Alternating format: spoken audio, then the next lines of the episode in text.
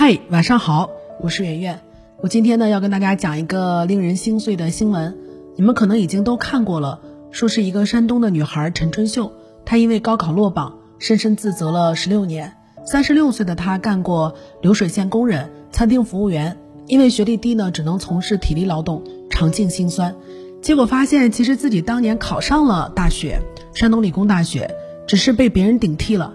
你说一个人他十六年的命运被另外一个有关系、有背景的女生偷走了，他得有多恨？人家已经冒了他的名字读完了大学，并且早就参加了工作。陈春秀说到现在，那个顶替的人还没有道歉。他很想问对方一句：你难道就那么自私吗？你为什么随意践踏别人的人生？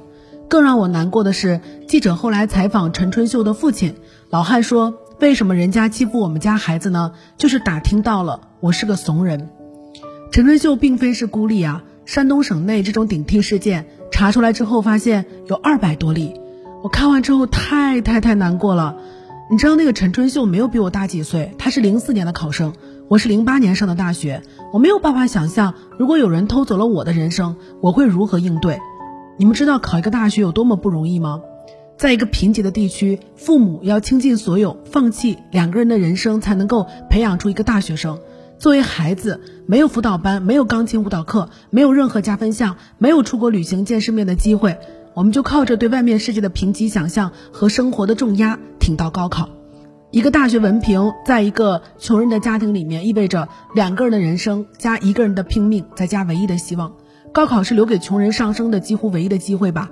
但这个机会这么随便就被人拿走了。学习过法律的我跟大家细数一下，呃，科举舞弊在过去都怎么判的？科举制度呢，它起源于隋朝，这是封建社会最著名的发明创造之一，比四大发明还伟大。因为在这之前，国家选拔官员的方式叫做九品中正制。所谓九品，就是把一个人的品分为九等，有一个中正啊这样一个职位的人，他们根据家世、道德、才能来评判你是属于哪一等。问题来了，你像咱们如果真要是拿那个论的话，估计都是最下等的，因为家世跟不上。所以在这种推荐做官的制度之下。穷人是没有出头的机会的，而科举制度纵然有很多的不公平，却成为了寒门学子的一个出口，让朝为田舍郎、暮登天子堂成为可能。科举制度的意义得多重大呢？以前想当官，得先看你是谁的儿子。科举之后，把读书、考试、做官联系了起来，打破了世家的垄断，冲破了这个豪门把持朝政的局面，官员素质也提高了。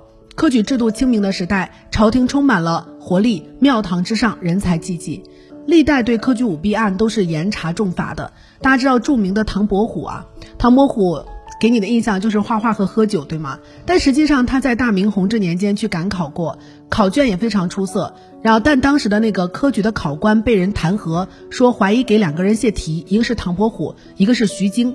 这个案例呢，成为了历史上的悬案。结果怎么样呢？虽然是疑似作弊，也依法严办了，考官被下狱罢官，开除公职。而唐徐二人经过了牢狱之苦之后，被取消了科考的资格。唐伯虎因此心灰意冷，就是潦倒度日。疑罪从无是我们现代法律的一个规则，就是如果我怀疑你，但是没有证据，那么我就算你无罪。但是你看，在这个科举案上是疑罪被定罪了，就我怀疑你，证据不充足，但是我就把你给判了，其实是非常非常严的。顺治十四年啊，当时有乡试，考官贪财受贿，公然在考场里面互相翻阅试卷。照事先拟好的名单决定取舍，发榜之后大家不服，就纷纷的议论，考生集体到文庙去哭庙，就有人上书弹劾这个事情。顺治帝听闻之后特别生气，立马让这个督察院去会审，审出受贿属实之后，把涉事的考官和考生七人问斩，抄没家产，父母兄弟妻子全部都流放。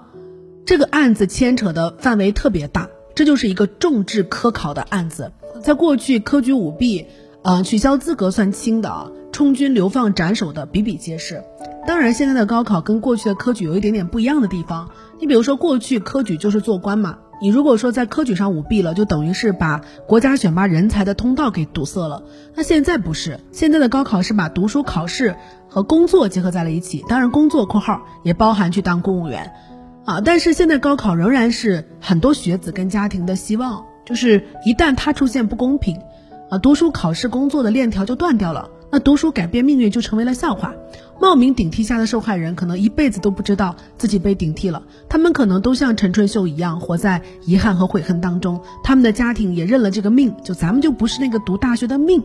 这句话是不是听着让人特别的无奈？而我们之所以对这件事情如此愤怒，是因为它触犯了人心里面最低的那个底线，叫公平。如果没有公平的话，那民主、文明、和谐、繁荣还有什么意义？这两百多例的顶替案，让我们重新打量误以为很公平的高考制度，不仅发出一声叹息：怎么穷人连独木桥都走不成了？